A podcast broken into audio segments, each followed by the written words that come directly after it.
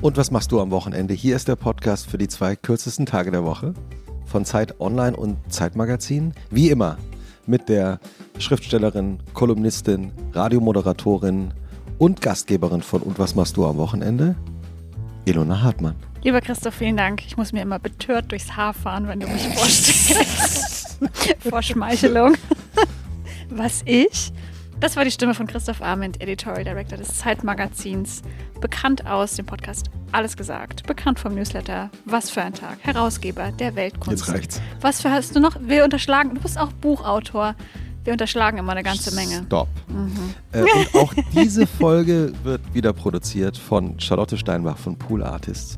Und wir nehmen diese Folge nicht in unserem normalen Studio auf, sondern wir sind in eine Wohnung nach Kreuzberg gefahren. Wir sitzen jetzt sehr gemütlich und äh, es ist die erste Folge seit langem auch wieder mit Hund.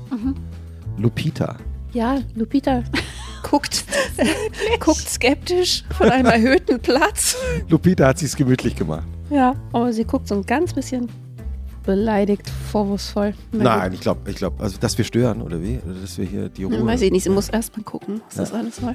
Die Stimme, äh, die ihr gerade gehört habt, ist natürlich die Stimme von Judith Holofernes, Autorin, Musikerin, Popstar. Seit über 20 Jahren in Deutschland, Österreich, Schweiz so bekannt, dass sie jetzt unter anderem auch ein fantastisches Buch über ihr Leben geschrieben hat und über den Umgang mit dem, was sie so in den letzten 20 Jahren erlebt hat. Und wir freuen uns sehr, dass wir hier sein dürfen. Herzlich willkommen, Judith Holofernes. Ich freue mich sehr.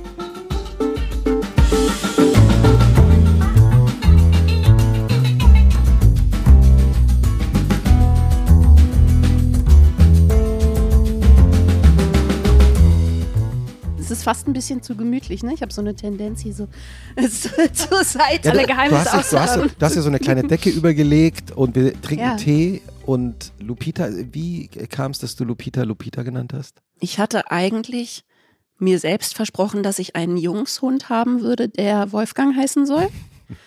Und auf der anderen Seite dachte ich, wenn ich einen Mädchenhund habe, dann muss der eben Lucinda heißen, nach Lucinda Williams, die ich sehr schätze und die auch eine ähnliche Frisur hat wie dieser Hund, den ich jetzt bekommen habe. So, so ein sandfarbenes Wischmopp-Teil auf dem Kopf. Und dann hat aber Pola gesagt, dass ich eben so einen kleinen Tussenhund gerne haben darf, wie ich ihn mir holen wollte. Dein Mann. Mein Mann, genau. Aber dass, wenn ich den dann auch noch Lucinda nenne, er mit dem nicht rausgehen würde. Knallharte Ansage. Knallhart. Und, oder den halt nicht rufen möchte. Lucinda! Lass das!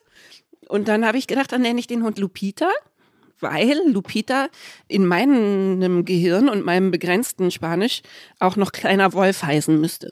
Also kleiner Wolfgang, dachte ich. Sehr süß. Die Lupita. Und, und, und Lupita hat sich jetzt auf den höchsten Ort des Sofas gesetzt, nämlich auf ein Kissen und hat sie es total gemütlich gemacht. Ja. Und sie muss natürlich dabei sein, weil sie eigentlich sozusagen die fleischgewordene Antwort darauf ist, was ich am Wochenende mache. Warum? Perfekt. Weil ich eigentlich mit Lupita in den Wald fahre und Da hat sie gleich halt, die Ohren gespitzt beim Begriff Wald. halt Wald. Gehen wir in den Wald? Ah, noch, Nö, jetzt nicht mehr. Keine Bewegung. Augenzwinkern. Kannst mich doch nicht verarschen. Warum- Geh doch nicht in den Wald. Welche Art Ja. von Wald liebt Lupita besonders? Also Lupita flippt sowieso im Wald total aus und das ist wirklich das Allerbeste an unseren Waldausflügen, ist, dass die sofort, die ist so selbstbespaßend. Also die rennt dann sofort los und rennt eigentlich die ganze Zeit vor und zurück, so den gleichen, ne? Macht so fünfmal die Strecke, die wir machen. Und vor allem spielt sie immer mit Pinien. Wie heißen die Pinien? Tanzapfen. Tanzapfen? sind- ja. Ja. Mhm. Also die wirft sie sich dann so selber hin und her und braucht uns überhaupt nicht mehr. Und deswegen kann man sagen, sie liebt jeden Wald, aber es muss halt ein Pinienwald oder so. Ein, ein Nadel, Nadelwald. Nadelwald sein, genau. Ja. Ja, sie will eigentlich in Italien leben. Ja, Verständlich. Ja, wollen wir das nicht Genau. alle? Verstehen, verstehe ich gut. Wir sitzen hier so bequem auf dem Sofa und trinken Tee. Um uns herum stehen ganz viele Musikinstrumente. Also Ja. Gitarren, da ist ein Banjo zu sehen. Ähm, Ukulelen, noch ja. ein Nöcher. sind das eure oder deine Instrumente, mit denen du schreibst und aufgetreten bist? Meine, ja. Mhm. Wie, Also, wie viele hast du? Also ich habe, ich glaube, gar nicht alle gesehen. ähm, Das so ähm, also das, was da drüben so beeindruckend aussieht, dieser Stapel an Gitarrencases, mhm, das sind tatsächlich nur die Cases. mhm. Und die Gitarren dazu sind im Studio. Die darf Pola gerade ausleihen, der produziert ne, Mhm. andere KünstlerInnen. Und deswegen habe ich auch ganz viele von den Instrumenten, die eigentlich in diesen hübschen Cases drin wären im Studio. Aber, also das da ist zum Beispiel eine Dobro-Lele, eine Metall-Ukulele. Die sieht so super Mhm, aus. Die macht auch Das klingt total guten Sound. badass. Ja, Wie- die wie ist klingt die? Dobro-Lele. Naja, ich kann es mal. Warte. ja. Soll ich, Soll ich dein Mikro kann das halten? Mikrofon Also ich kurz halten? kann, die ist natürlich jetzt nicht gestimmt, ja, aber einfach der Sound an sich ist so. Also, ah. ähm, die scheppert halt ordentlich dadurch, ne? Also sie hat total, die ist total laut Mhm. und hat ein bisschen so einen Steel Drum Sound.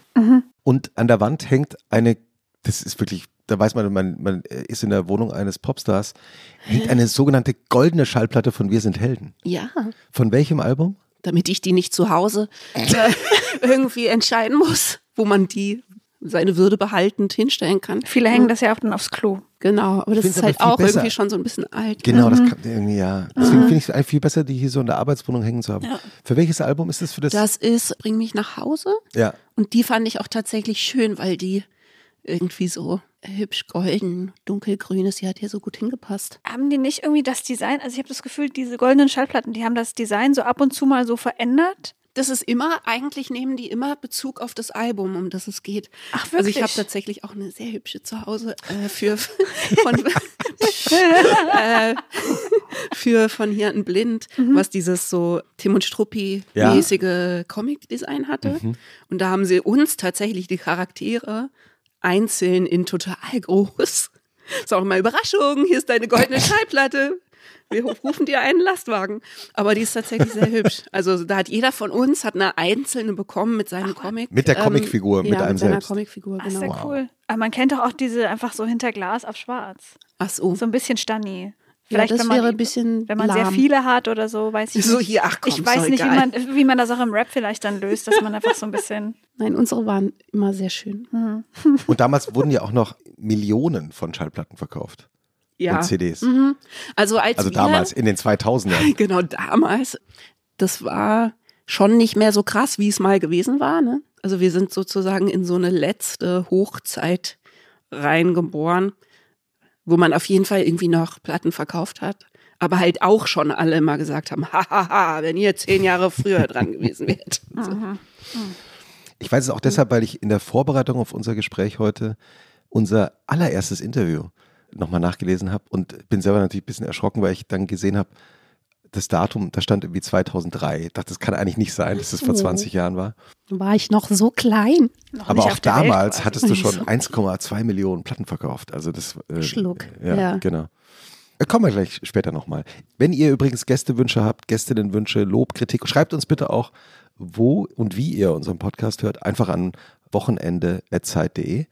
Beginnt auch diese Folge, Judith, mit der literarischen Einführung der eine der beiden Schriftstellerinnen hier im Raum in dein Wochenende. Ilona Hartmann hat nämlich bei Mondschein und Kerzenlicht mit Füllfederhalter in ihre schwarze Lederkladde, die sie jetzt gerade vor sich äh, aufs Knie gelegt hat, die von innen beleuchtet ist, äh, recherchiert und literarisch aufgeschrieben, wie dein Wochenende wohl aussieht. Und anschließend reden wir darüber. Das ist immer der besonders äh, köstliche Moment, wo ich einer anderen Person, die auch schreibt, was vorlese, was ich geschrieben habe. Was du denkst, was die Was ich- Person am Wochenende. Bei mir ist es wahrscheinlich nicht so schwer gewesen, weil ich, glaube ich, in meinem Buch relativ viel verrate, was ich am Wochenende mache. ja, jein, aber es ist ja manchmal auch ganz gut, wenn man, das sage ich jetzt, f- um mich zu schützen, wenn man so ein bisschen auch daneben aus ist, damit man noch über ein bisschen was reden kann. Ja, das wenn ich es zu genau treffe, ist man ja nach zehn Minuten fertig mit. Das ist dann wie bei alles gesagt, wenn das falsche Codewort gefallen ist. Liebe Grüße, Grüße an. Uli Wickert. Ilona hat mein Wochenende genau genagelt. Okay, danke. Nach Hause. Gut, dann, war's. äh, ja, also. Ganz ehrlich, woher soll Judith Holofernes wissen, wonach sich Judith Holofernes an einem Wochenende fühlt, das vielleicht noch sechs Tage oder vier Stunden in der Zukunft liegt? Kann ja sein, der Körper fordert 16 Stunden REM-Schlaf, frisch gepressten Saft und 8 Millionen Kubikmeter frische Luft. Kann sein, dass es ein Vorhänge zu, Telefon aus, einstellige Zahl auf dem Schrittzähler-Wochenende wird. Kann aber auch sein, dass es 3000 Verschwitzte auf einem rappelvollen Konzert sein müssen, die den Tagesbedarf an Ellenbogen im Gesicht decken. Kann sein, dass Judith Holofernes morgens denkt, sie bräuchte das eine und sich im Laufe des Tages rausstellt, es geht eigentlich um was ganz anderes. Aber, und das ist vielleicht das, worauf es immer ankommt, am besten ist es dann, wenn das, was man braucht und das, was man vorhat, zufällig oder absichtlich dasselbe ist. Oh, genagelt.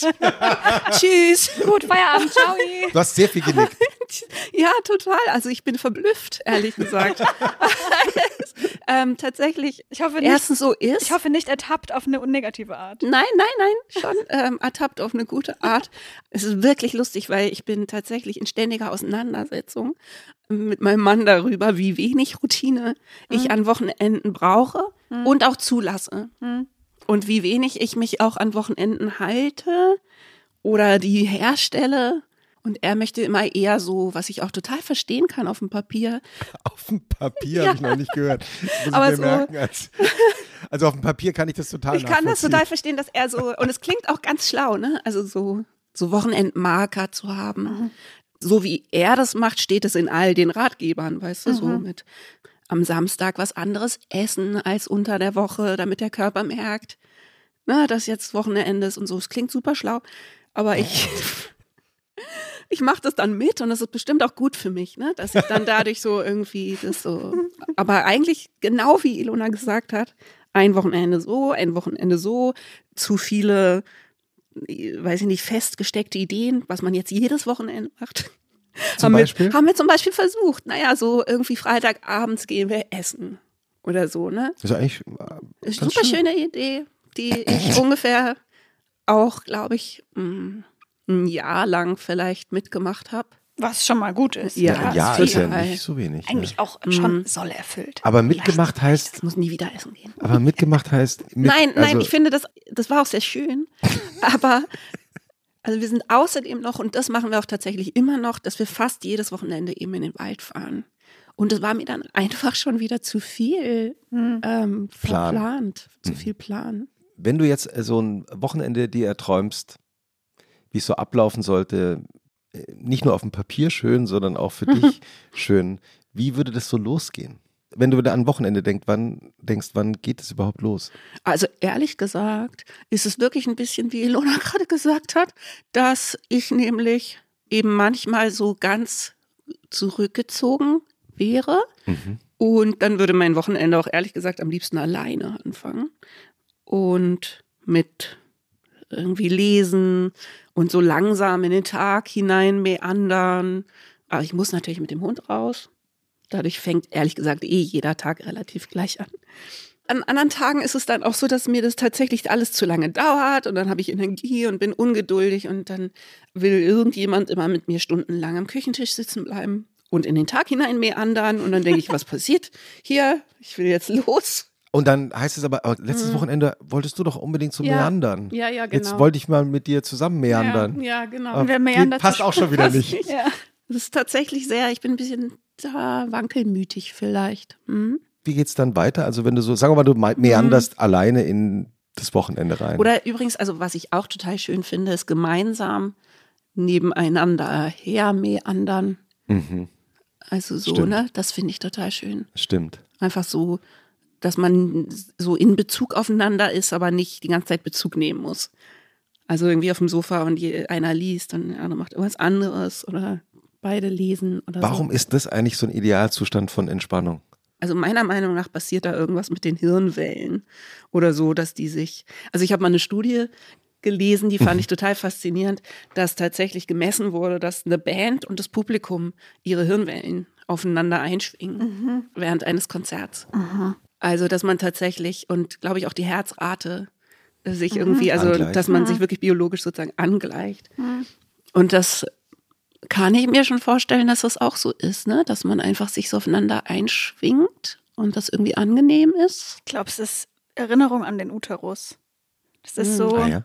Meine Theorie ist, das ist deswegen schön, weil man, Dr. Hartmann. jetzt pass auf, jetzt kommt meine Fachanalyse, ähm, weil man abgegrenzt verbunden ist. Also jeder Ja. macht seins. Äh? Man ist als, als Embryo im Bauch der Mutter, macht da seine Sache, aber ist ja gleichzeitig Teil voneinander. ja, Aha. und auch abhängig Und das, voneinander. Ja. genau, und also man schwingt, glaube ich, schon so auf der gleichen Wellenlänge, aber Aha. wenn beide, keine Ahnung, Kopfhörer aufhaben oder so, Mhm. ist ja total angenehmes sich selber sein Mhm. mit einer anderen Person. Das merke ich mir, damit ich das jemand anderem so erklären kann. nee, weil ich das nämlich auch tatsächlich so empfinde. Also ich finde Mhm. das total schön, einfach mit Leuten zu sein. Mhm. Und ich merke das zum Beispiel bei meinen Kindern auch, die ja schon Teenager sind, dass es auch ein Alter ist, wo die dann manchmal irgendwie so plötzlich doch neben einem sitzen. Und dann darf man einfach nichts sagen und die nicht verschrecken. So, ne? Und dann sitzen die plötzlich da eine Stunde und machen halt so ihr Ding. Und sobald man sie nicht anlabert, ist es super gemütlich. Nerv mich, Mama. Ja, genau. Also und dann muss man reden. einfach so ganz dezent da sein, aber die Nähe, äh, die, Aber dezent da sein ist ja überhaupt für zwischenmenschliches Mhm, Leben wahrscheinlich sowieso die wichtigste Grundregel. Total. Ja, ja. für mich, für mich ja. Weil, weil du gerade auch gesagt hast, Aber ähm, genau, äh, was hast du gesagt? ja. Zusammen, also Abgegrenzte abgegrenzt, aber verbunden. Verbundenheit. Ja, ist super schön. Mhm. weil du gerade gesagt hast, dass dich das auch daran erinnert, wie das bei äh, Konzerten ist. Wie viele Konzerte würdest du sagen, hast du in deinem Leben eigentlich ungefähr gespielt? Das ist eine gute Frage. Ich glaube, ich habe das mit Pola neulich, haben wir es irgendwann mal überschlagen? Puh, ey. Naja, also zeitweise so 80 im Jahr mit den Helden. Dann ab dem Moment, wo die Kinder da waren, eher so 40. Also es Also sind dann fünf schon, Jahre was lang immer noch 80. sau viel ist auch. was auch immer noch echt sau Ja. viel ist, ja. Und wir hatten natürlich auch zeitweise, wie das viele Bands haben, so diesen Ehrgeiz, weißt du, dass man so ein bisschen denkt, wir sind die meistspielende Band. Und wir spielen immer, überall. Ne, da kommt man ja in so einen Rausch irgendwie. also das sind ja jetzt weiß Also nicht, viel, tausend, viel, tausend viel, viel. Konzerte gewesen oder Vielleicht, ja. so ungefähr. Plus minus. Ja, Wird man davon so ein bisschen abhängig? Oder? das, Oder- ich, ah, das ist super interessant, weil ich frage mich das selber, weil ich glaube, dass ich das nicht habe, aber ich habe es bei anderen befreundeten Musikern, Musikerinnen schon erlebt. Und ich glaube, ich bin eher die Ausnahme darin, dass es bei mir nämlich nicht so ist. Und zwar, ich schäme mich dann sogar so ein bisschen, weil es klingt glamouröser. Ne? Ich kann gar nicht anders, ich muss immer auf Tour gehen. Und ich habe das wirklich immer total geliebt und auch total genossen und ich stehe total gerne auf der Bühne. Aber bei mir war es immer schon so, dass wenn ich das gerade nicht mache, dann ist das irgendwie weg. Also ich finde es fast ein bisschen komisch. Weil ich wurde das immer gefragt, auch als wir mit den Helden aufgehört haben, ne, waren die ersten Interviews waren immer irgendwie, und vermisst du es schon? Na, schwer auszuhalten und so, ne? Und dann denke ich immer, äh, Könnte aber auch sein, dass, ihr, dass du eine Überdosis hattest. Also, dass ihr so Mhm. viel und so jung, so viel unterwegs warst, dass du irgendwann gedacht hast, also, dass man irgendwann spürt, ich brauche Ja. das jetzt nicht mehr. Oder war das von Anfang an so? es ist auf jeden Fall gut abgedeckt. Ne? Also ich hab's, und ich weiß, ich habe ja einen Song geschrieben, wenn es passiert, wo ich gesagt habe, ich will da sein, wenn es passiert. Und ich will, und das war wirklich, ich war da sehr bewusst. Also habe sozusagen sehr absichtlich die Augen aufgemacht und das Herz aufgemacht und so, ne? Und stand auf diesen krassen Bühnen und habe irgendwie gesagt, so, jetzt guckst du aber richtig hin. So, ne? Und nimmst es voll wahr. Und vielleicht war das dadurch gründlicher irgendwie versorgt. Hm. Weil es war mein Jugendtraum, ne? Ich wollte nichts anderes. Also war total eindeutig, dass ich das irgendwie machen möchte.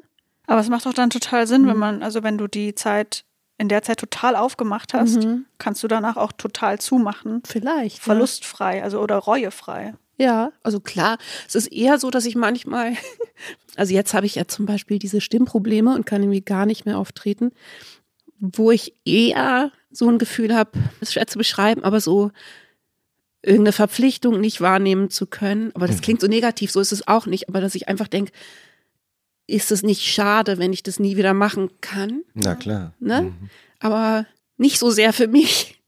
Ganz, oder, also es ist irgendwie so ein bisschen schräg. Es ist, ist nicht so, als würde ich es jetzt akut vermissen. Und Stimmprobleme heißt, weil du sprichst ja jetzt, während wir miteinander ja, aber man hört es ein bisschen auch, oder? Ich klinge manchmal so ein bisschen wie in der Pubertät. Ein bisschen wie in der Pubertät. Ich glaube, das hörst vor allem du selbst. Ähm, es ist sehr viel besser. Es ist sehr viel besser geworden. Ich habe unglaublich ausdauernd Stimmtherapie gemacht. Wirklich so eine, kann ich nur empfehlen, eine ganz tolle Stimmtherapie. Tomatis Hörtherapie heißt das. Und das ist aber wirklich völlig irre. Da muss man 14 Tage am Stück jeden Tag zwei Stunden hin und dann fünf Wochen Pause und dann nochmal elf Tage jeden Tag am Stück. und was macht man da? Hauptsächlich stark gefilterte Musik hören, die auf dein eigenes Hörprofil so abgestimmt ist und sozusagen, also übers Gehör, äh, das Gehirn ja irgendwie neu in der Neuordnung hilft und das tatsächlich hilft, die Steuerung wieder zu verbessern. Also es ist aber eigentlich nicht ursprünglich für Stimmstörungen, das haben die nur irgendwann gemerkt, dass es dabei auch hilft. Das ist auch für ADHS und Autismus-Spektrum und so, also alles, was mit Kommunikation auch zu tun hat. In der zweiten und dritten Runde fängt man dann an zu singen und hat auch diese Filter oder halt zu sprechen und hat dabei aber super krasse, also richtig so zischende Filter gleich teilweise auf dem Ohr. Oh, wow. Und es ist völlig irre, wie gut das funktioniert. Insofern, und- das hier ist sozusagen, was ihr hört, ist jetzt schon der rundum reparierte. Davor war es deutlich schlimmer. Und liegt das an den vielen Auftritten? Also an, an, dem vielen langen Singen? Oder woher kam das? Was Ich- glaubst du? Weiß es noch nicht genau. Ich finde die psychosomatische quasi Deutung oder so, die ist so poetisch, dass es wirklich eigentlich ein Holzhammer einem auf den Kopf haut, ne? Also, dass meine Stimme irgendwann gesagt hat, so basta, du hältst jetzt mal die Schnauze. So. Also, weil ich ja jahrelang meinen Körper nicht so gut behandelt habe und nicht so auf ihn gehört habe, vor allem, dass der dann irgendwann mal sagt, so, ich entscheide das jetzt mal für uns. Aber trotzdem, ich finde natürlich, dass ich denke, ah, ich habe doch jetzt alles gemacht, ich habe mein Management aufgelöst, ich habe mich vom großen Pop verabschiedet. Komm, put, put, put, weißt du so. Das ist sicher, du bist in Sicherheit, aber so funktioniert es dann leider eben doch nicht. Also ich denke das jetzt immer, ich denke, es wäre doch jetzt schön, wenn ich freiwillig Mhm. das alles wieder machen könnte. Aber wer weiß, ne? Vielleicht traut meine Stimme mir auch zu Recht nicht. Kann ja Sagt, sein, warte noch ein dass sie denken, mhm, ja, ja, wenn du wieder singen könntest, dann gucken wir mal. Du schreibst ja in deinem Buch auch darüber, dass du dich von den Erwartungen von außen löst. Ja, Und die Leute am Anfang sagen, was willst du jetzt machen? Ein Newsletter und ja. ein Podcast und wie und gar nicht mehr. Tiergedichte? und das und wovon willst du dann leben oder was soll das alles und das Ja. alles nicht verstehen. Mhm. Und das ist ja die Außenwelt gewesen. Aber du hast dann trotzdem für dich ja beschlossen, ich mache das jetzt, ich ändere mein Leben. Mhm. Aber es hat ja eine ganze Weile gedauert, Mhm. da tatsächlich drauf zu hören. Ne? Also dieser Zeitraum, den ich da im Buch beschreibe, zwischen sozusagen dem ersten Mal, wo ich eigentlich eine relativ klare Vision davon hatte, wie ich so leben möchte, Mhm. und dem Moment, wo ich es wirklich umgesetzt habe, da liegen ja noch mal acht Jahre oder so, neun. Wo es also natürlich ne, von so, so einer Schlangenlinie irgendwie, wo ich zwischendurch relativ nah dran war und dann irgendwie das Gefühl hatte, dass ich immer wieder mm, wie in so einen offenliegenden, offenstehenden Käfig eben zurückgehe. Ne? Dass ich immer wieder mich in so Situationen gefunden habe, wo ich dachte, hä, warum sieht denn mein Kalender so aus? Warum habe ich denn schon wieder, ne? Also, was, wann habe ich das beschlossen? Die Fremdbestimmung, die dann plötzlich ja, genau. passiert, wenn man nicht die ganze Zeit Nein, Nein, Nein, Nein, Nein sagt. Ja, genau. Aha. Ist das auch ein bisschen symptomatisch einfach für die Popindustrie in der Zeit? Bestimmt, ja. Also, Mhm. oder für Kapitalismus, weiß ich nicht. Also so, Äh, ne? Sowieso eigentlich immer auch. Ja, also so, dass Leute das nicht so doll verstehen, wenn man von irgendwas weniger möchte. Mhm. Das ist ja irgendwie quasi systemimmanent. Mhm. Also, weiß jetzt nicht, ist zum Beispiel eine interessante Frage, ob das jetzt anders wäre, ne? Mhm. Weil der Zeitgeist sich ja schon ein bisschen geändert hat. Mhm. Und so die totale Glorifizierung von Arbeit und Leistung ja glücklicherweise irgendwie Mhm. Schon langsam so ein bisschen aufgebrochen Ja, ist. das ne? war für mich auch nochmal so interessant, unser Interview von vor 20 Jahren Mhm. nachzulesen, weil da redest du davon, dass du es so schade findest, dass es keine Boykotte gibt. Und du redest davon, dass eigentlich weniger doch eigentlich mehr wäre, aber dass das eigentlich niemand hören will gerade.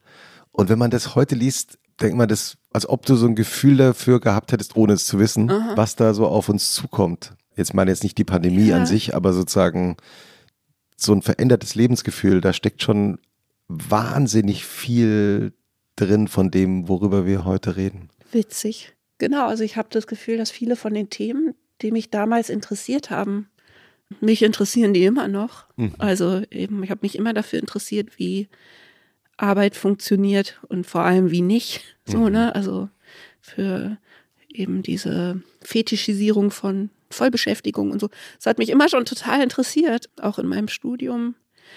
Und es ist lustig, weil damals wurde ich dann in Interviews immer gefragt, ob ich meine Generation irgendwie politikverdrossen fände. Es war damals das Thema, ne? Es war ah, nee, politikverdrossen und so.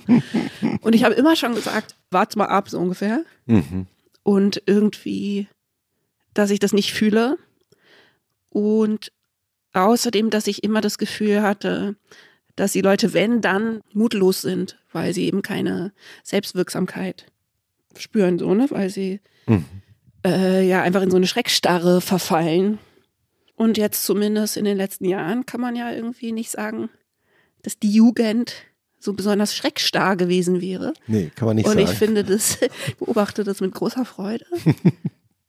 Hoffe, dass es so bleibt, ne? Mhm. Also, dass sie jetzt nicht, dass das jetzt nicht zu viel zu verkraften ist, noch mit Krieg und so, ne? Also, dass dann nicht die Schreckstarre doch wieder gewinnt. Aber eigentlich finde ich das super. Mhm. Wenn du vom Waldspaziergang zurückkommst Mhm. in deinem idealen Wochenende, wie meanderst du dich dann so in den Samstagnachmittag? Mhm.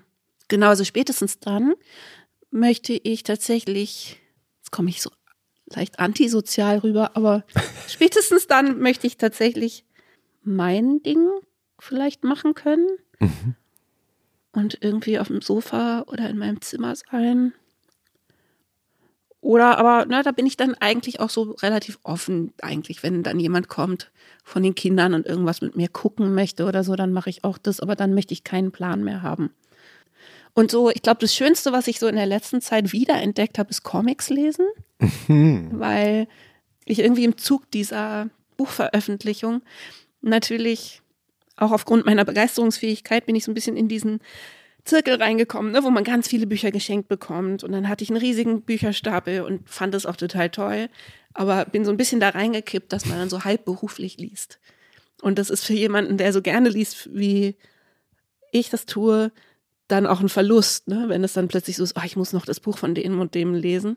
Und dann habe ich irgendwann als Gegengift sozusagen gesagt, ich kaufe mir wieder Comics, also Graphic Novels, weil das so eindeutig ne, überhaupt nicht zweckgebunden ist. Und welche Graphic Novels empfiehlst du uns? Das letzte, was ich gelesen habe, warte, ich muss kurz nachdenken, von Riyad Satuf, der Araber von morgen.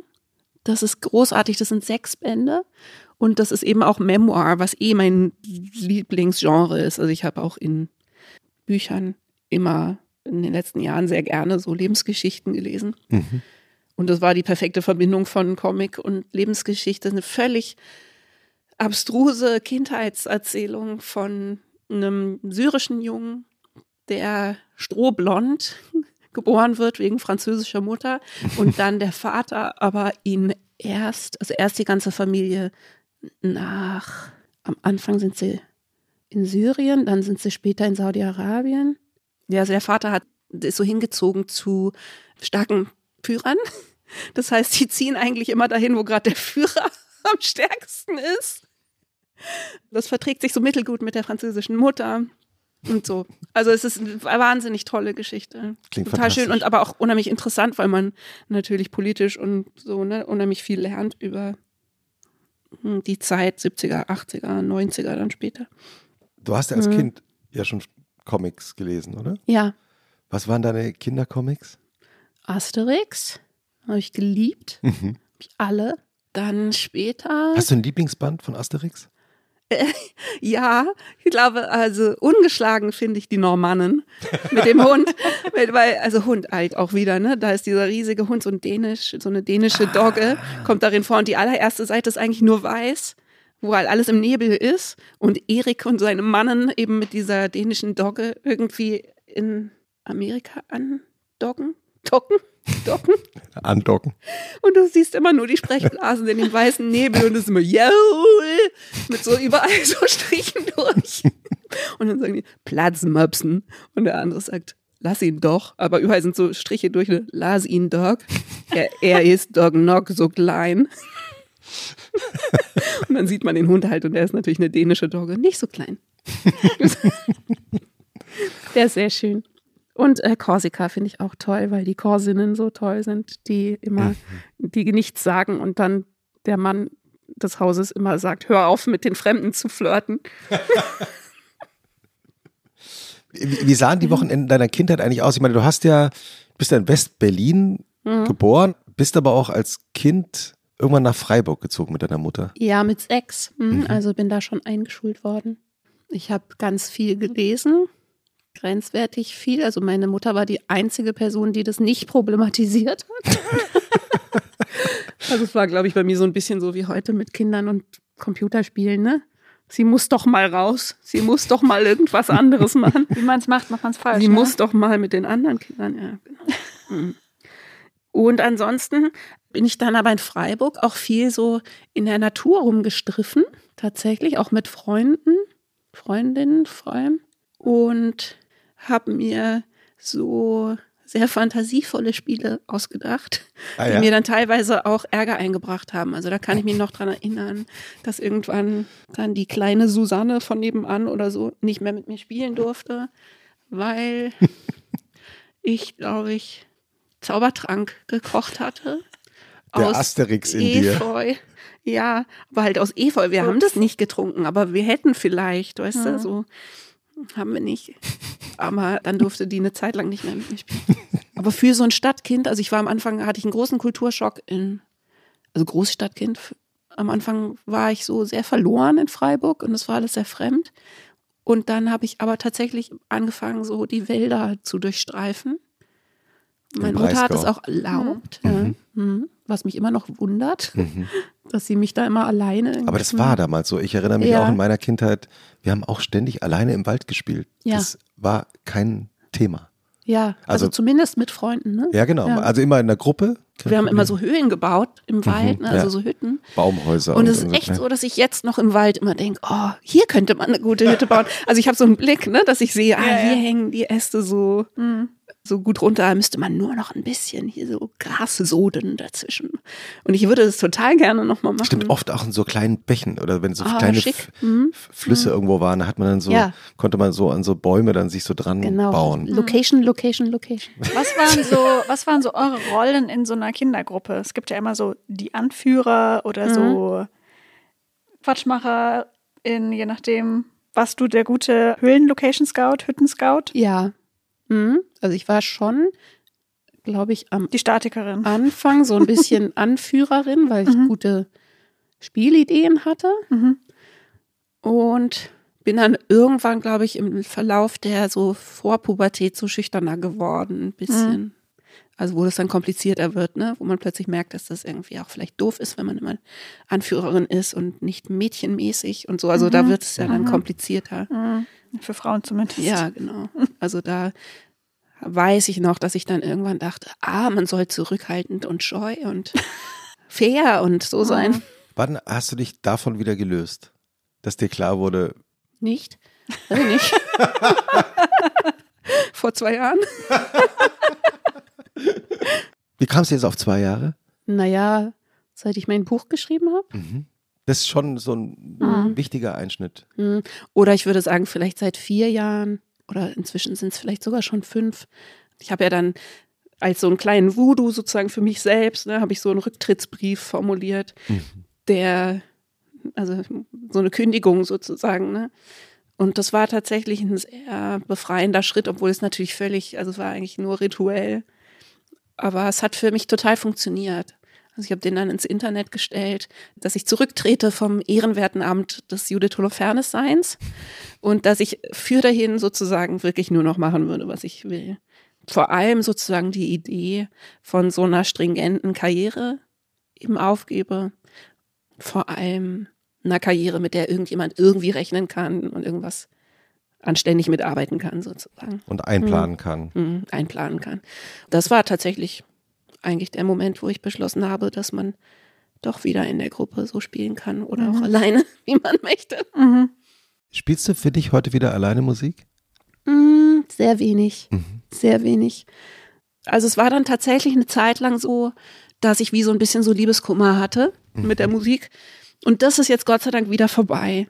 Es war äh, zeitweise echt schade, dass ich gemerkt habe, dass ich so viele Sachen mit Musik dann auch vermeide. Und dass ich weiß, bei Instagram eben so Bands wegscrolle, mit, auch mit denen ich befreundet bin. Das ist ja total schwierig, weil ich bin ja ganz tief in dieser Szene verwurzelt, aber dass ich immer ein bisschen dachte, oh, noch ein Konzert und noch so. Aschaffenburg, ähm, was war das denn? War da? Ja, genau, Aschaffenburg, was war das denn? Und wenn du da mal auf der anderen Seite warst, weißt du, dann ist das auch so, kriegt das sowas wahnsinnig Redundantes. Und auf der anderen Seite wollte ich aber auch nicht bitter sein. Und mhm. ich weiß noch, als ich angefangen habe mit Musik machen, dass ich ältere quasi Musiker, also vor allem Musiker, getroffen habe, wo ich dann so ganz enttäuscht war oder wo es mich so unangenehm berührt hat, ne? weil man so merkt, die sind irgendwie so abgegessen. Mhm. Und das habe ich tatsächlich immer als, als Warnlampe sozusagen im Augenwinkel gehabt, dass ich dachte, das will ich auf keinen Fall, dass mir das passiert. Ich kann es inzwischen eben total gut verstehen, weil das mhm. ja ein mhm. Business ist, was dich eben halt wirklich ganz schön bitter machen kann. Und ja, ich dann sozusagen eher beschlossen habe, dann eben rauszugehen. Ja, und jetzt hat sich dieser Liebeskummer irgendwie erholt. Also ich höre wieder total viel Musik. Was hörst du gerade? Im Moment höre ich ganz viel Instrumentalmusik und so Musik in Sprachen, die ich nicht wirklich verstehe, weil ich tatsächlich zum Schreiben Musik höre.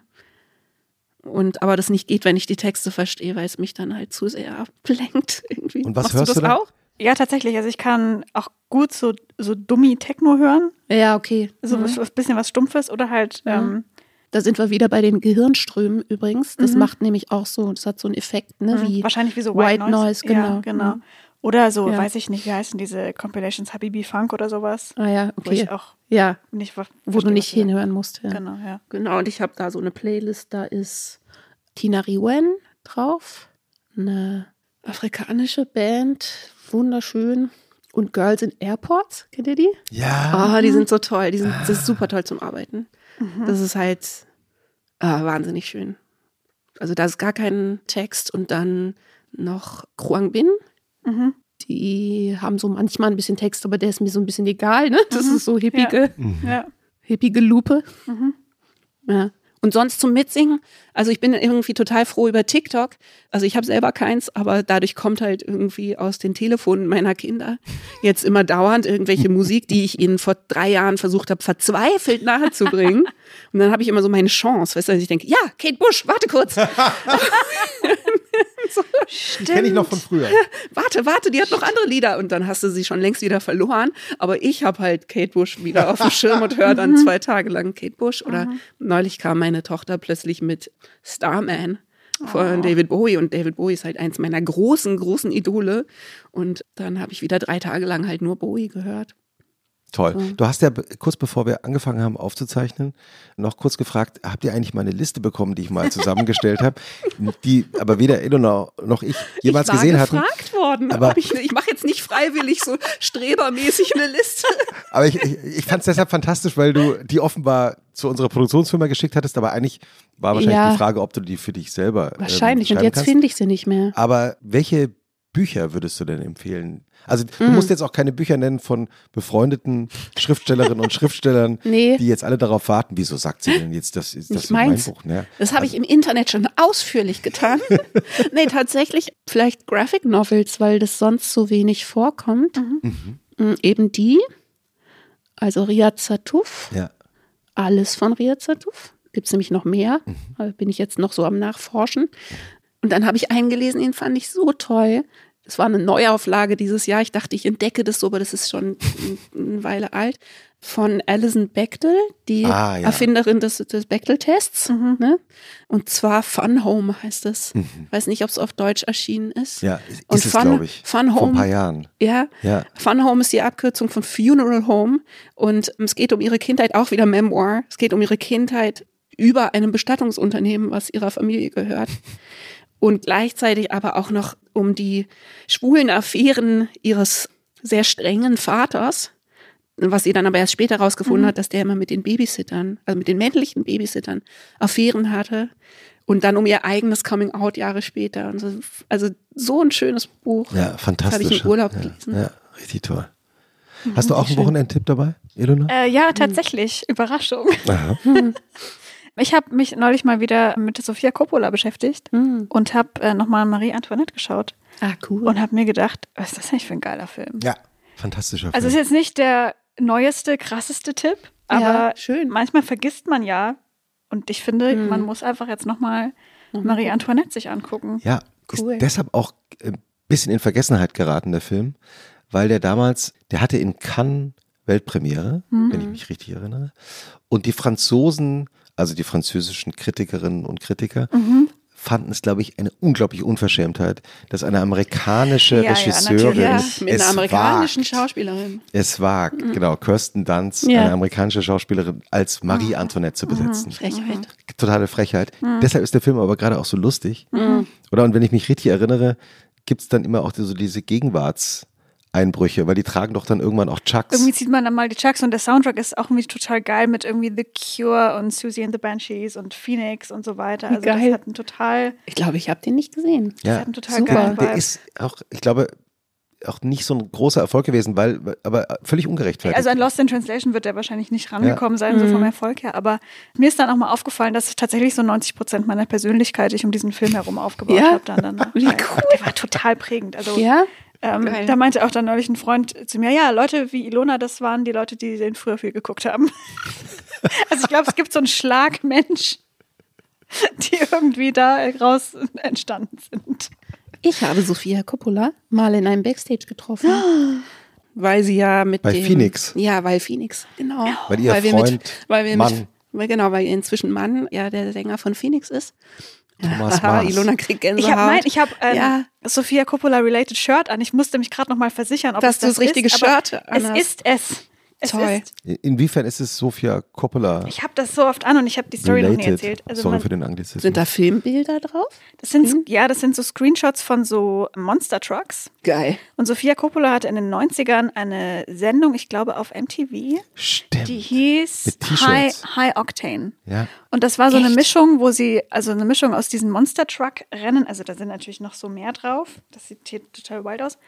Diese Monster Truck Rennen und zwischendurch so random Interviews mit Prominenten. Also auf einmal Schnitt, Naomi Campbell sagt irgendwas Lustiges. Dann wieder. Zu Monster Trucks oder einfach nur Nee, so? auf random. Einfach nur so, Ja. hey, liebe Grüße. Und dann gibt es so ein Interview immer in so einer Seitenstraße und keine Ahnung, irgendwer von den Ramones sitzt halt da und erzählt einen Schwang aus seiner Jugend. Und zwischendurch dann wieder Sophia Coppola mit ihrer Freundin, die ein bisschen so Paris Hilton in cool mäßig. Nicole Richie Team Ah, ja. sind. Ja. Und es ist total wild. Irre. Niemand weiß davon. Man, man kann auch- sich das auf YouTube Ja, aber schon. anschauen. Hat man auch total vergessen, weil man heute sieht man immer Sofia Coppola als die große Regisseurin, die seit 20 Jahren Mhm. Tolle einen Filme großen macht. Kinofilm nach Ja. dem anderen macht. In Wahrheit hat die ja mit sich selbst und mit ihrer eigenen Rolle über Jahrzehnte gerungen. Die war ja, Ja, so als Nepo-Baby. weil die arm, die war ja eines der ersten Mhm. äh, wirklich Nepo-Babys und das arme Mädchen ist ja in Paten 3, Ja. hat die ja mitgespielt von ihrem Vater. Und hat so ganz wahnsinnig schlechte Kritiken bekommen. Exakt. Und ganz fies. Also als, Ganz als fies, kleines Mädchen so in der Öffentlichkeit so äh, Vernichtend, ja. vernichtend behandelt zu werden. Und ich glaube, der hat auch, die hat echt gebraucht, dass Die hat, sie ja, ihre ich glaube, die Rolle hat einfach gefunden sich hat. da so, sich, ja, so weirde Ausflüge gemacht, Ja. um halt sich zu finden. Und diese High Octane war halt so ein. Von wegen weirde Ausflüge und Sophia Coppola. Ich habe noch einen geilen Wochenendtipp. Voll spät zur Party, aber wir haben What We Do in the Shadows geguckt in den letzten Wochen. Jetzt sind wir leider fertig, aber nicht den Film. Also es gibt einen Film von Taika Waititi, der auch toll ist, aber es gibt auch eine Serie von Taika Waititi mit anderem Cast über so eine Vampir-WG, die in New Jersey stranden und eigentlich hatten sie den Auftrag, die neue Welt zu unterjochen und ähm, zu einem Vampirstaat zu machen. Und das ist ein Re- Reality-Format, also die werden von einem Kamerateam begleitet, was sie manchmal aus Versehen aufessen, manchmal. und dann muss irgendjemand ersetzt werden, aber die wohnen da in so einer WG und haben es nicht so weit geschafft und dann kriegt das Vampiric Council das mit, dass sie ihren Auftrag nicht so toll ausgeführt. Also wirklich absolut großartige Serie, so ein toller Cast, also super Comedy-mäßig alle dabei, die dabei sein müssen. Und es ist so lustig und es gibt eine Folge mit einem Gastauftritt von Sofia Coppola und ähm, und ihr Mann, die ich nicht spoilern kann, wenn ihr es noch nicht gesehen Ja, habt, aber die ist sehr, die ist spektakulär. Ist ein sehr, Sehr kurzer gut. Auftritt. Freue ich mich jetzt schon sehr drauf. Ja, nicht gesehen. Gibt es eigentlich bei euch eine Essensroutine am Wochenende? Also Mhm. Also wenn ich das verwalten würde, gäbe es überhaupt keine Routinen jemals in unserem Leben. Aber dadurch, dass ich glücklicherweise hoch Oh, verheiratet bin, guck, da habe ich jetzt eine Erinnerung, dass ich was essen soll. Wirklich? Ernsthaft. Das ist eine Essenserinnerung. Ja, Was steht da drauf? Essen. Wie oft hast du die am Tag? Ähm, das habe ich neu, es ist ein Experiment, dreimal, Okay, damit du nicht vergisst zu essen. damit ich nicht vergesse zu essen und dann ganz wahnsinnig Hunger habe und Quatsch esse. Sehr gut. Das heißt, wir nähern uns ja auch schon dem Ende unserer Aufnahme. Das heißt, du kannst gleich auch was essen. Du willst, Warte kannst ja kurz. aber auch jetzt nee, Ich versuche jetzt nur den Reminder auszumachen. Na gut, sonst klingelt der gleich nochmal. Genau, also weil ich glücklicherweise verheiratet bin mit jemandem, der auch kochen kann, gibt es am Wochenende, das ist jetzt nicht gekocht, aber gibt es Brötchen, damit es halt anders ist als unter der Woche Mhm. und nach Brötchen riecht. Ne? Stimmt. Ist auch wichtig. Eigentlich ja, der, das ist, ist nämlich einer auch der dieser. Wochenendmarker, dass es so anders riecht. Und ich verstehe das total. Ich würde es nur selbst nie umsetzen. Ich finde es aber toll. Super. Nicht nur auf dem Papier. Ja. Und dann abends oft bestellt, weil Ja. keiner Bock hat, weil wir zum Beispiel aus dem Wald kommen. Man muss ja jetzt keine Marken nennen, aber welches Essen bestellt ihr euch da zurzeit am liebsten? Wir pendeln zwischen, wie das so ist bei Familien, ne? zwischen was wer so mag. Ich würde immer, ich würde eigentlich immer Thai bestellen, glaube ich, wenn es nach mir ginge. Und es werden aber auch Burger bestellt, was ein bisschen weniger mein Ding ist. Also es ist immer so ein bisschen so ein Ausgehandel. Schaut ihr dann auch, weil du vorhin das auch kurz erwähnt hast, Serien oder Filme auch zusammen? Ja, nur, oder fast nur. Neulich hat unser Sohn auch gesagt, ey, habt ihr eigentlich wirklich schon alles gesehen? Und wir so ganz beschämt, naja. Und dann meinte er so, wann habt ihr das denn gemacht? Und dann dachte ich, naja, seit du geboren wurdest, jeden Abend.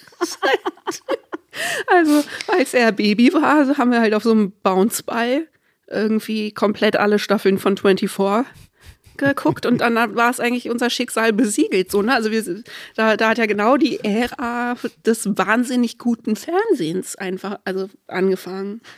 Und wir haben, glaube ich, also wirklich sind wir jetzt so in diesem Stadium, wo man dann halt auch irgendwelchen neuen Serien mal eine Chance gibt und dann manchmal merkt, dass die Quatsch sind und so, ne? Weil man nicht mehr nur die verbrieft großartigen Sachen gucken kann, weil man die alle schon hat.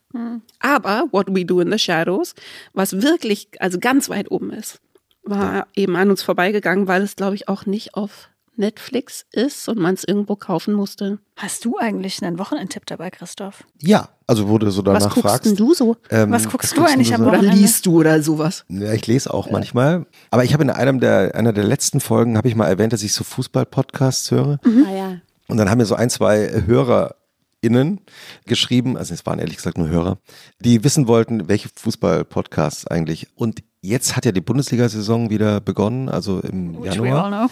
Die Männer-Fußball-Bundesliga. Und deshalb gibt's auch meinen Lieblings-Fußball-Podcast wieder. Den macht äh, Max Jakob Ost aus München.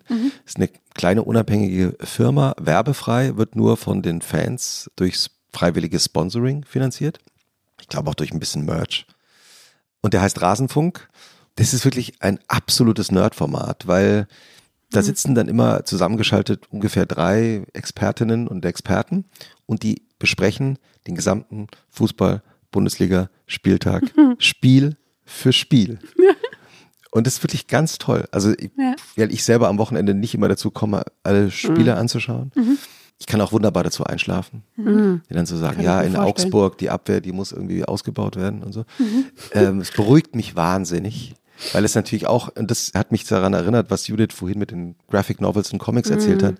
Weil es so eindeutig auch abgekoppelt ist von dem, was du arbeitest wahrscheinlich. Genau. Ne? Und ich glaube, das ist tatsächlich für Leute, die irgendwie in der Unterhaltung arbeiten, manchmal gar nicht so einfach, dass man Sachen findet, die man nicht dann immer Ja. wieder auf seine Arbeit oder auf irgendwas bezieht. Das ist wirklich sehr Ja. angenehm. Und, und der Max Jakob Ost hat eben auch einen fantastischen Reportage-Dokumentationspodcast gemacht.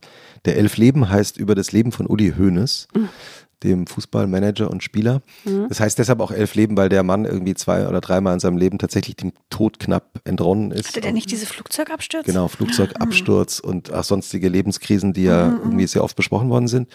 Und aus diesem Podcast hat er jetzt ein Buch gemacht, das gerade erschienen ist und das ich gerade lese und das ich wirklich allen Menschen empfehlen kann, die sich für spannende Leben interessieren. Das heißt, aus Liebe zum Spiel Uli Hoeneß, das Geld und der deutsche Fußball.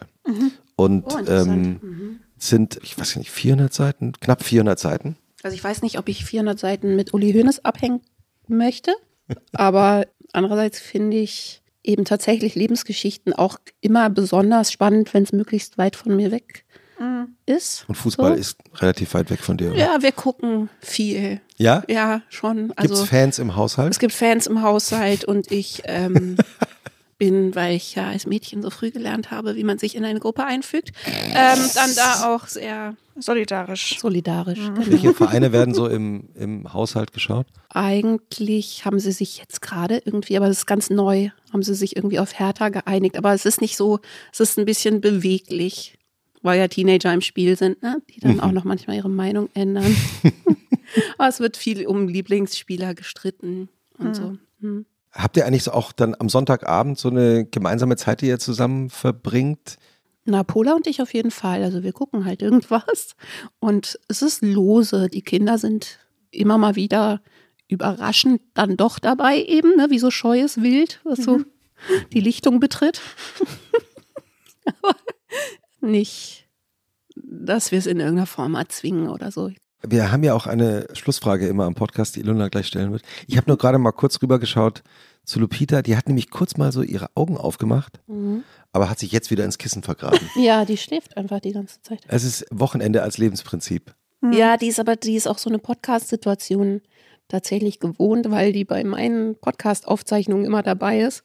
Die weiß irgendwie schon, dass das nichts Spannendes passiert für sie. Süß. Ein sogenannter Podcast-Hund. Ja, Du hast vorhin erzählt, dass du, also hast ja deinen eigenen Podcast schon erwähnt, ja.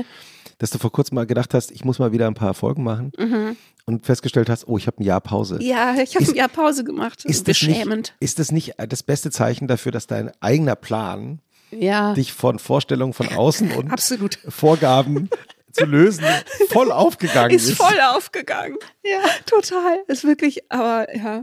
Irgendwie, es war auch so ein bisschen, irgendwie war mein Equipment kaputt gegangen. Eins von meinen Headsets war kaputt gegangen. Dann habe ich einmal sogar mich zusammengerissen und versucht, es zur Reparatur zu bringen. Dann hat der Reparateur mich ausgelacht und gesagt, haha, können Sie ja mal versuchen einzuschicken. Und dann habe ich irgendwie ein Jahr lang keine Folge aufgenommen. Manchmal ist das ja auch so ein Geschenk der Technik. Das geht Ja. kaputt. Ah, Pau Ah, ja, Pause. Pause. Hm. Und Soll meine Pause Stimme war, sein. meine Stimme war halt auch nicht so stabil, Mhm. ne, dass ich dann Hm. jetzt mich nicht so berufen gefühlt habe, Hm. irgendwas vom Mikrofon zu machen. Und jetzt habe ich aber tatsächlich gerade wieder angefangen und es ist total schön. Also für mich auch, weil ich so, ich glaube auch über diese Stimmprobleme oder so, ich kann es noch nicht so benennen, aber glaube ich irgendwie noch gemerkt habe, wie ich das ein bisschen anders machen muss. Hm. Und dass ich kein Podcast-Host bin, sondern dass ich mich mit Leuten halt hinsetze und Gespräche führe.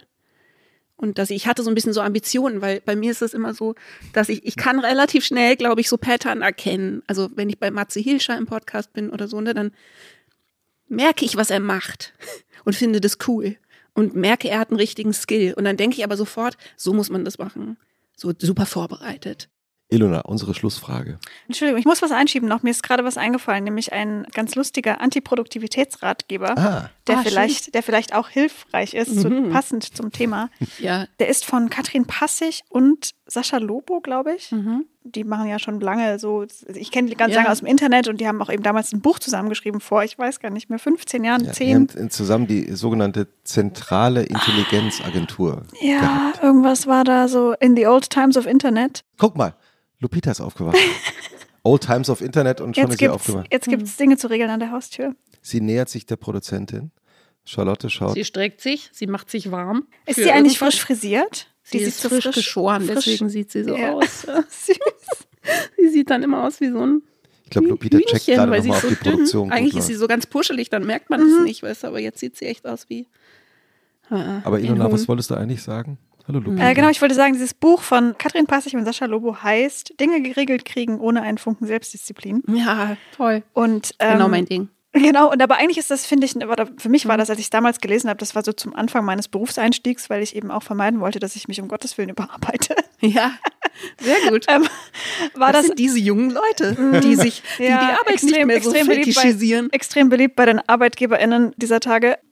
Aber eigentlich war das nur eine ja, eine schöne Beruhigung, dass man merkt, also alles, alles Wichtige kriegt man irgendwie gebacken, wenn man die paar Kniffe kennt. Ja. Man kommt nicht sofort ins Gefängnis, wenn man manche Sachen nicht macht. Ah, super. Man kommt manchmal ins Gefängnis, wenn man diese eine spezielle Sache macht oder nicht macht. Da muss man, also man muss wissen, wo man. Sie sagen einem quasi, was die 20 Genau. Prozent sind. die 20 Prozent, wo du deinen ja. Scheiß beieinander haben musst. Und beim Mhm. ganzen Rest gibt es halt entweder so Hacks, Lösungen, auslagern, cool. weglassen. Ich habe ja mit Sascha Lobo studiert. Ach, wirklich? Ja. Also, wo war denn das? Also ich habe abgebrochen ja. und er glaube ich nicht. An der, inzwischen heißt sie ja UDK. Und, Und- Ja. ähm, ja, cool, das kaufe ich mir. Ich Und gut. das äh, hat ge- irgendwie geholfen. klingt hilfreich. Ich, ich kann nur Ja. aus, äh, aus diesem Parallel-Podcast alles gesagt, wo wir äh, Sascha Lobo auch vor kurzem mal zu Gast hatten, Ja. äh, ergänzen, dass er genau über dieses Buch auch gesprochen hat Mhm. und gesagt, es war ein totaler Selbstbetrug, weil sie selber hatten überhaupt keine Ahnung, wie das Ah, ja? funktioniert, Mhm. aber haben das sozusagen deshalb geschrieben und dachten, es muss auch andere Leute geben, so Okay. wie es denen so geht wie uns selbst. Ja, Ja. sie haben quasi das Buch geschrieben, was sie selbst Was gebraucht Genau. genau. das soll, so soll man es doch machen. Ja. Super. Ja. Ja. Liebe Grüße. Ja, mir hat es geholfen. Liebe Grüße, Sascha. Jetzt die Schlussfrage. Ja. Liebe Judith, was findest du persönlich emotional schwerer zu ertragen? Den Sonntagnachmittag oder den Montagmorgen? Den Montagmorgen. Mhm. Also ich komme wirklich schlecht drauf, wenn es morgens noch dunkel ist. Mhm. Ich aufstehen muss und vor allem, wenn ich dann das irgendjemand anderem gegenüber enforcen muss. Das finde ich wirklich grausam, weil ich finde es einfach falsch. Ich finde es, äh, for the record, nichts daran gut und ich finde es nur falsch. Dann tatsächlich in der Rolle zu sein, irgendwelche Teenagerkinder aus dem Schlaf zu reißen, komme ich so schlecht drauf. Und montags und die sind ist ja es auch am nicht gut drauf. schlimmsten. Ja. Ja, und du bist aber die, die dann irgendwie sagen, muss jetzt aber aufstehen. Ich finde es, weißt du, so, äh, ja. Das heißt, Montagmorgen nicht meins im Okay. Januar, Februar. ja, das ist natürlich Mhm. auch besonders in Berlin oft depressiv. ja. äh, das Wetter. Wobei ich aus eigener Kindheitserinnerung sagen kann, als Kind, also als erwachsenes, ehemaliges Kind, erinnert man sich erstaunlich positiv dran, dass einen Eltern geweckt haben Ernsthaft? und gesagt stimmt. haben, äh, und denk ans Zähneputzen Ach und so. pass auf. Mhm. Und das ist, Hm. das nimmt man als Kind in der Zeit überhaupt nur als nervig wahr, aber im ja. Nachhinein sind es, habe hab ich erstaunlich oft so, fallen mir manchmal so Szenen ein. Aber bei Teenagern, ich weiß nicht, man weiß ja inzwischen auch, ne, es gibt jetzt irgendwie valide Studien dazu, was wir immer schon geahnt haben, dass wenn man einen Teenager morgens um sieben weckt, das tatsächlich biologisch das Äquivalent dazu ist, wenn man uns um vier wecken würde. Also von den Ja, natürlichen Rhythmen, die die haben. eine Ernsthaft, verstehst du es nicht ja. übertrieben oder so, Mhm. sondern es ist so, als würde man uns um vier aus dem Bett reißen. Und es gibt so Versuche in Amerika, in Amerika können die das ja immer vergleichen, weil sie so viele Bundesstaaten haben. Und da haben sie mal einen Bundesstaat ähm, quasi verglichen, der die Schule eine Stunde später angefangen hat. Und da sind all, also alle Sorgen, die man sich mit Teenagern machen kann, hat es dann sozusagen abgemildert. Also, weiß ich nicht, Teenage Pregnancies sind 30 Prozent runter, Selbstmorde sind also runter, Essstörungen sind runter, Angststörungen sind runter, alles. So, und das leuchtet mir total ein. Und wenn du dann aber die bist, die immer sagen musst, nee, ich bin's, die Staatsgewalt. Hm. Bevor jetzt dein Essenswecker sich meldet, Nee, den habe ich jetzt ausgekriegt, glaube ich. Ja. vielen Dank, dass wir hier bei dir zu Besuch sein durften. Eine Freude. Vielen und Dank. das Wochenende mit Lupita und dir genießen konnten. Hm. Vielen Dank, Judith Holofernes und ein schönes Wochenende. Euch auch vielen Dank. Euch auch ein schönes Wochenende. Tschüss. Tschüssi.